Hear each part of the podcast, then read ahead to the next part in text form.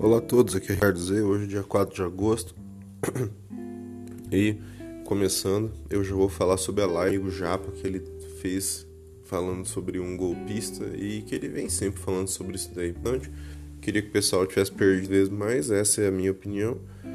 Né? Toda, todos os home ali no, na, na live, cada vez mais é, a gente vê a vulgarização né, do trading, do e etc. aqui no Brasil, né? Vai chegar num ponto que vai, vai saturar, digamos assim, de tão vulgar que vai ficar. E aí a gente vai desvulgarizar a coisa.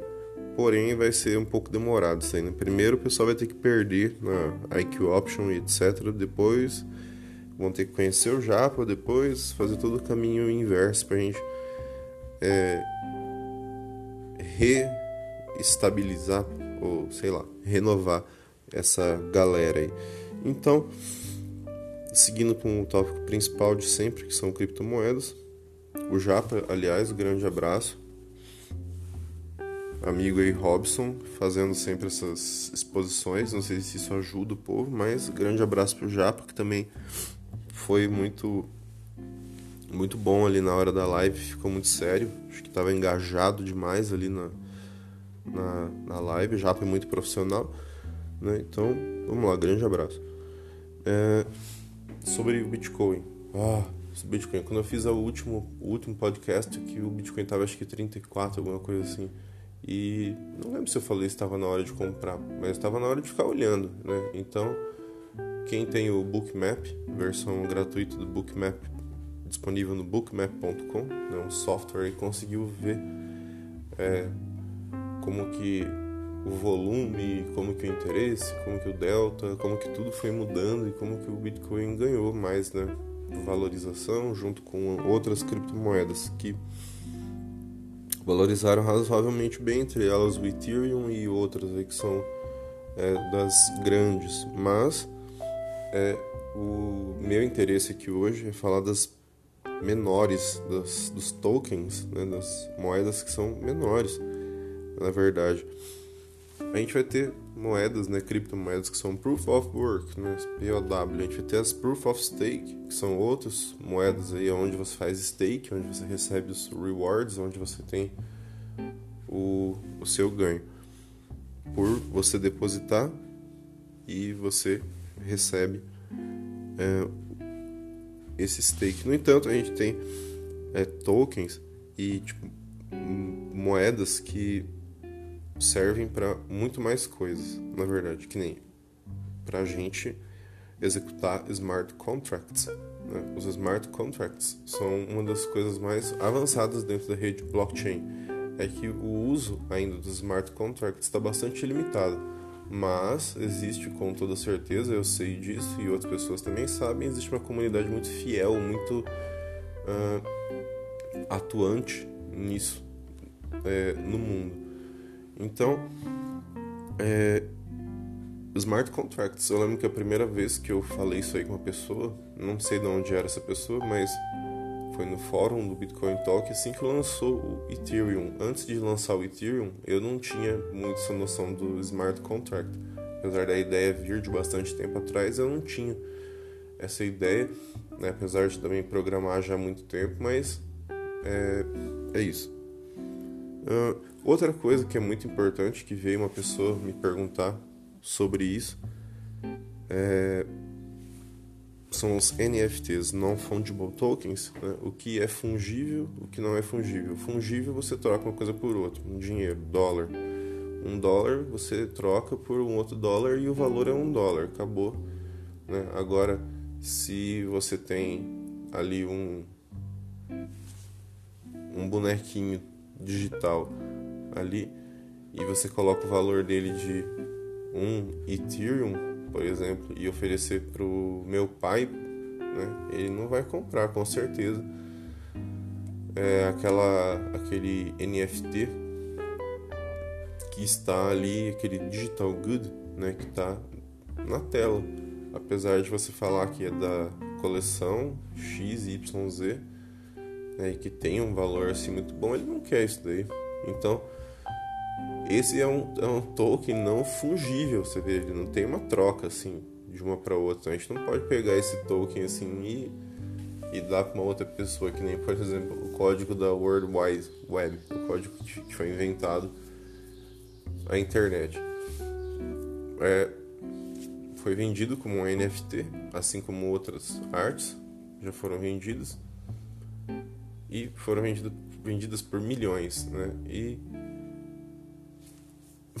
quem possui esse, os que admiram bastante, né, pagariam um valor bastante alto. No entanto, né, aquele é, NFT ele tem um significado para as pessoas que são da comunidade NFT, para as pessoas que sabem o que é um NFT, ou para as pessoas que são da comunidade de, do tema daquele NFT. Né? Então, a gente tem, por exemplo, é, autores. Vamos supor, o autor é a NBA, NBA.com, ou é um autor que é oficial da NBA.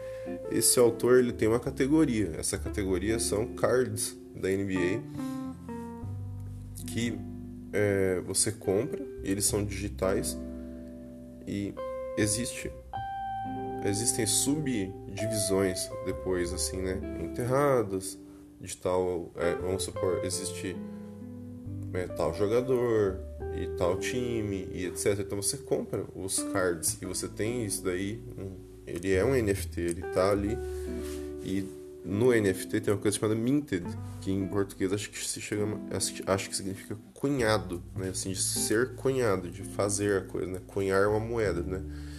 Então, no caso de cunhar esse token, então às vezes você tem uma como se fosse uma tiragem, né? Então, dentro dessa coleção você você tem coleção, é, vamos supor, do Campeonato Brasileiro, e aí você tem os times do Campeonato Brasileiro e igual acontece na NBA. Então você tem às vezes um, um, um token que é um multi, uma gravação multicâmera daquele momento, daquele gol ali em específico, né? E aí você dentro do seu site você vai ter uma sub uma categoria e depois uma subcategoria assim, né? Então vai estar lá Flamengo ou Corinthians, Palmeiras, não sei, e uma subdivisão do jogador X e aí vai ter lá assim melhores momentos e você vai ter um token daquele jogador. Essa é uma ideia e é um jeito de explicar que você utiliza a categoria,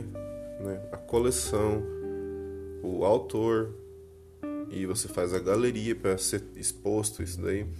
Então, dentro, por exemplo, do Atomic Hub, né, é, que é um lugar onde você pode criar seus NFTs usando uh, a criptomoeda Wax, né?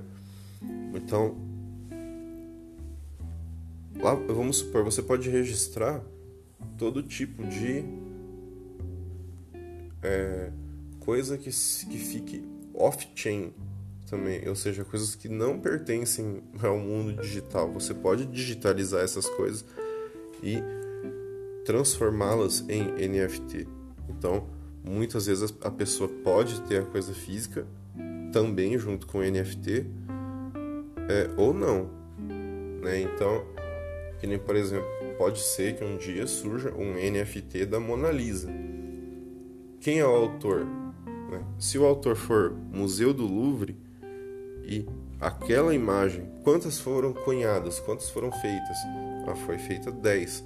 Então, o, o, autor Museu do Louvre, que é o autor mesmo que tem uma URL do lado, né, escrito lá museudolouvre.com.